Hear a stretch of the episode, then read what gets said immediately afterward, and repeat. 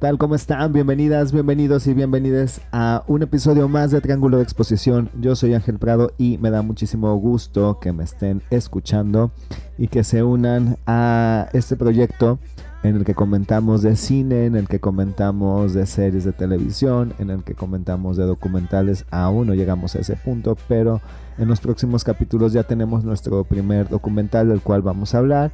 Mil gracias, mil gracias por estar aquí, por escucharnos. Eh, el día de hoy vamos a hablar de una película que se encuentra en cartelera. Esta cápsula de hecho va a ser un poquito más corta. Vamos a hablar de Un lugar en silencio parte 2. Actualmente en las salas en México, en las salas de cine mexicanas. Y pues nada, quédate aquí para saber si esta película es tan buena como la primera. Arrancamos. Yo soy Ángel Prado y esto es Triángulo de Exposición.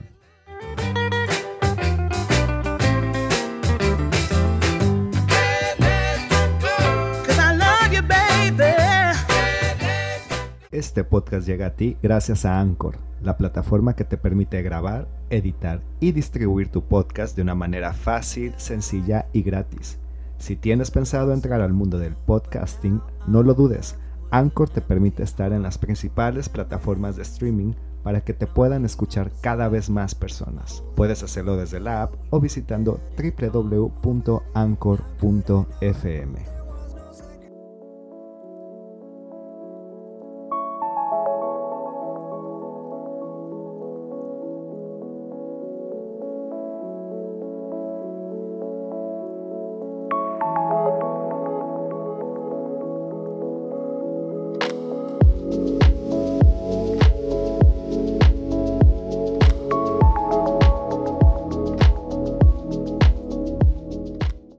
bueno, vamos a leer la sinopsis para eh, ver de qué va un poquito esta segunda parte de Un lugar en el silencio, A Quiet Place, parte 2. La sinopsis nos dice, la familia Abbott ahora se enfrenta a los terrores del mundo exterior. Forzados a aventurarse en lo desconocido, se dan cuenta de que las criaturas que cazan por el sonido no son las únicas amenazas que acechan más allá del camino de arena. Y pues bueno, la pregunta obligatoria yo creo que aquí, después de leer esta sinopsis y en general, cuando hablamos siempre de segundas partes, es si la segunda parte es tan buena como la primera. Si, o vamos a, a confirmar este, este dicho, ¿no? Que segundas partes nunca fueron buenas. Bueno, Respondiendo a esta pregunta, ¿es tan buena como la primera? No. Rotundamente no. No es tan buena como la primera. ¿Es una mala entrega? ¿Es una mala segunda parte? No, tampoco lo es.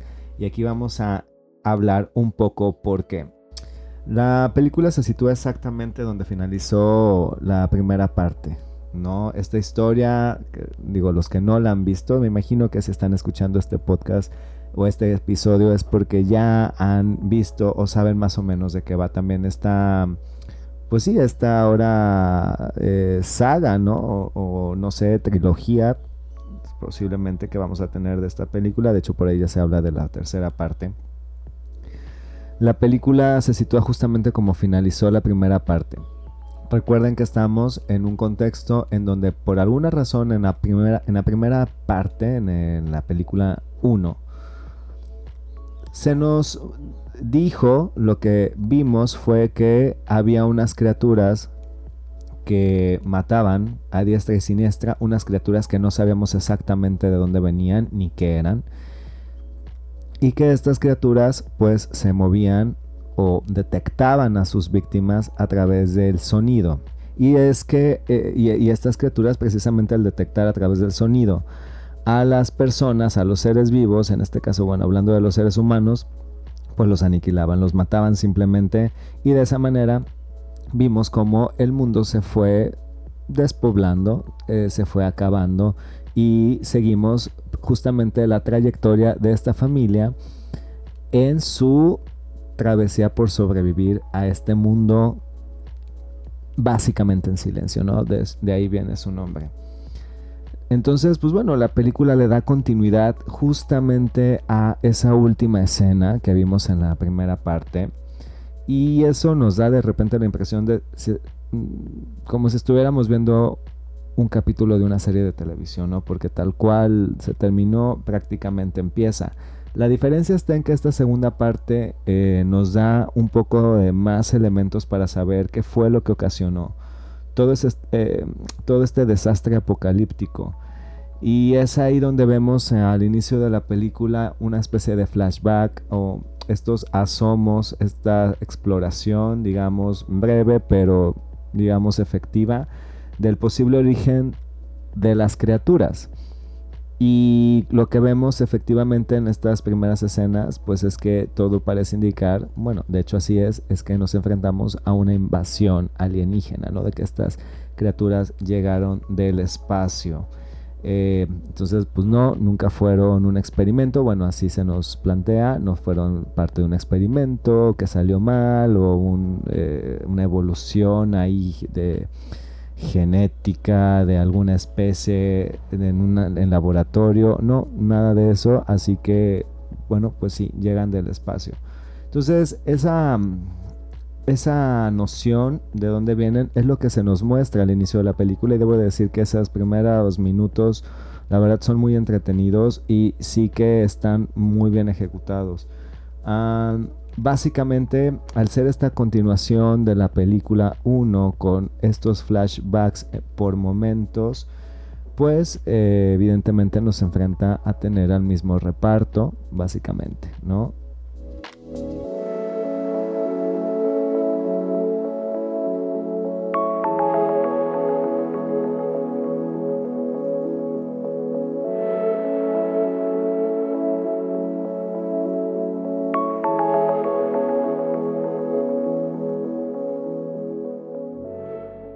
Pues básicamente tenemos el mismo reparto, eh, John Krasinski, que hace también de director en esta ocasión como en la primera parte, eh, solamente pues que su participación evidentemente es más corta, es más breve, recordemos que en la película 1 una de las criaturas lo mató, Emily Blunt, eh, Millicent Simons, esta chica actriz que, que es sordomuda, en la vida real eh, y con una capacidad actoral increíble, Noah Job y Solian Murphy que se integra a este reparto.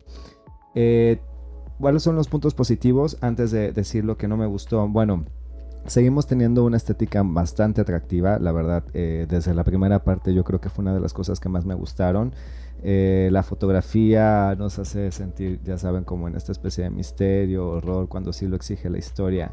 Eh, sigue funcionando desde mi punto de vista desde, desde la película 1, ¿no? O sea, y, creo que justo desde la primera parte había una propuesta visual sólida que se mantiene en esto, o sea, ahí me parece un compromiso de seguir entregando una película de suspenso, con toques de horror, de calidad, ¿no? O sea, propositiva, etcétera. Entonces creo que por el lado visual no hay ninguna queja. Eh, seguimos teniendo estas actuaciones que cumplen bastante bien. El hecho de no tener a John Krasinski en su papel de padre, ¿no? De esta familia. Eh, pues había que darle ese rol o sustituirlo eh, con, sea con Emily Blunt, con la esposa, con el nuevo integrante del reparto, con Salayan Murphy, o bien con esta chica eh, Millicent Simons, o sea, y la verdad es de que finalmente ella es la que, digamos, ocupa ese hueco que deja el, papel de su papá eh, o el papel que hace John Krasinski. Y lo hace bastante bien, creo que cumple bastante bien. Y en general todas las actuaciones son muy bien, nos transmiten miedo, dolor, eh, nos transmiten esta angustia que tienen, ¿no? Al momento de, de sentirse vulnerables pero también al momento de, sentirse pues más fuertes y combativos, etcétera, etcétera. Creo que las actuaciones en general son muy, muy efectivas. Entonces, después de, decir que en general es efectiva, ¿no? Esta segunda entrega, ¿cuáles pueden ser los puntos negativos? Eh, yo creo que el principal, o uno de los principales, es el factor sorpresa. Es decir, desgraciadamente, ser una continuación tan directa de la trama, pues no tenemos muchas sorpresas. Estamos, insisto, como si nos enfrentáramos o estuviéramos frente a una serie de televisión en donde pasamos de un capítulo a otro y no hay un factor de sorpresa que nos eh, puedan dar más allá del asomo, como les dije, del origen, un posible origen de las criaturas, ¿no? De que vienen de, fuera, que son alienígenas. Y que además este asomo es eso, o sea, es muy breve y tampoco nos explican tanto.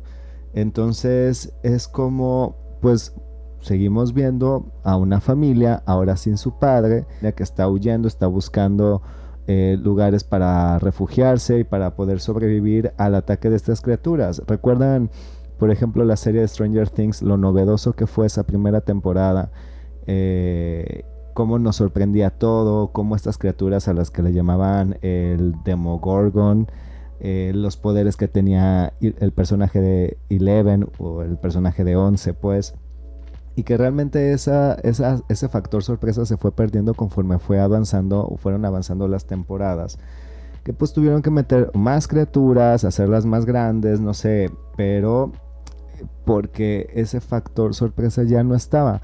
Y eso eh, lleva a que la película en realidad ya no te sorprende tanto, ya no te mantiene como tan al borde de la silla por el tema de estar en, ese suspenso, ¿no? De qué más puede suceder con las criaturas. No, seguimos viendo lo mismo, estamos huyendo y escondiéndonos, escondiéndonos de estas criaturas. Otro punto negativo es el diseño de sonido. Si algo le aplaudía a la primera parte fue el diseño de sonido precisamente. Esta propuesta de utilizar los silencios como parte o como una parte muy importante de la narración. ¿Se acuerdan cuando hablamos de la película del padre? Que yo les hablaba de que el espacio, ¿no? Donde se desarrollaba la historia jugaba también un papel muy interesante, protagónico de alguna manera en eh, eh, eh, parte de la narrativa. Acá el silencio juega ese mismo papel, ¿no? Es muy importante y esta propuesta sobre utilizar, más bien no utilizar música y utilizar ruidos, sonidos, sonidos incidentales, pues era muy novedoso y era, y era algo que francamente a mí me gustó mucho, ¿no? en esta película pues, vemos que eso sucede en menor digamos, en menor cantidad de ocasiones. Lo vemos ya más convencional, o sea, hay una música compuesta pues también para la, la película, hay menos espacios con silencio y eso pues también no me gustó tanto. Los otros puntos o el otro punto con el que quisiera finalizar esta parte es eh, que la sinopsis habla de que hay otros peligros, ¿no? Además de las criaturas ahí afuera. Y efectivamente los hay otros peligros, pero nunca nos explican, y aquí va el spoiler, qué onda con los otros seres humanos que aparecen en esta segunda entrega. Es un spoiler porque sí, hay más humanos, pero estos humanos hay una especie como de horda, tribu, grupo, secta, no sé cómo llamarle, porque no nos explican de, de personas que interceptan a, nuestros protagonistas, a dos de ellos, y que intentan aprisionarlos, a otro lo, lo dejan o lo pretenden dejar ahí a su suerte para que las criaturas luego, luego lo, lo maten. Y, y, no entendemos de, quiénes son estas personas, por qué tienen este aspecto, por qué están haciendo lo que están haciendo no representaron realmente un peligro dentro de la narrativa porque solamente los vemos aparecer cinco minutos. Entonces, pues como que no, tampoco fue algo que metieron que no sé si sea como un tema de lo vamos a desarrollar en la siguiente entrega. Entonces, pues bueno, también ese para mí me resultó innecesario o no lo supieron desarrollar y creo que, pues bueno, queda de ver.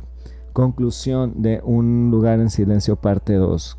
¿Qué les puedo decir? Que es una película que se disfruta, sí, que se te pasa. Afortunadamente dura poco, dura poco también como la primera, eh, alrededor de una hora veinte, una hora y media. Así que eso es un acierto, no nos tienen por qué alargar la historia. Sin embargo, esta película no es tan buena como la primera parte porque no nos sorprende y porque lo único que estamos viendo es de nuevo esta continuación de la historia de esta familia huyendo y tratando de sobrevivir. Aquí habría que darle un giro, habría que desarrollar otras líneas que han dejado, eh, digamos, en esta película para ver si hay alguna forma de refrescar la propuesta y que no se vuelva una tercera parte, pues eso, solamente volver a huir de las criaturas y ya. Creo que hay más que explorar en ese universo que están construyendo y en general, pues sí, la van a disfrutar, la van a disfrutar y sigue siendo una buena secuela, pero no es tan buena como la primera. Regresamos después de esta breve pausa.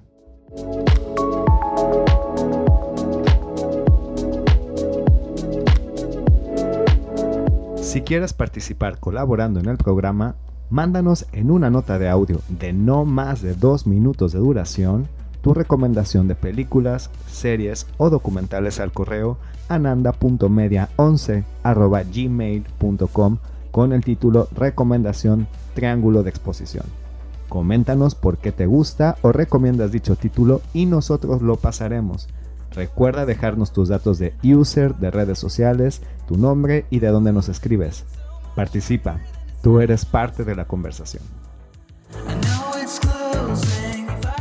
Y pues bueno, una vez dicho esto, eh, no me queda más que agradecerles. Ahora sí duramos un poco menos eh, de, que las otras eh, cápsulas, que los otros episodios. Muchísimas gracias por quedarte hasta este punto del podcast. espero que también des un vistazo a, nuestra, a mis redes sociales eh, para checar por ahí el trabajo fotográfico en ángel-pradol y ananda.media, ambas en Instagram.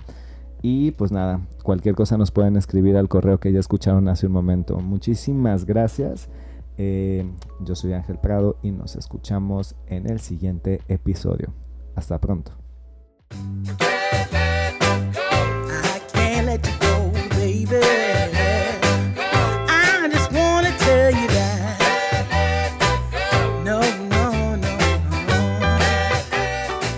Triángulo de Exposición es producido por Ángel Prado a través de Ananda Media.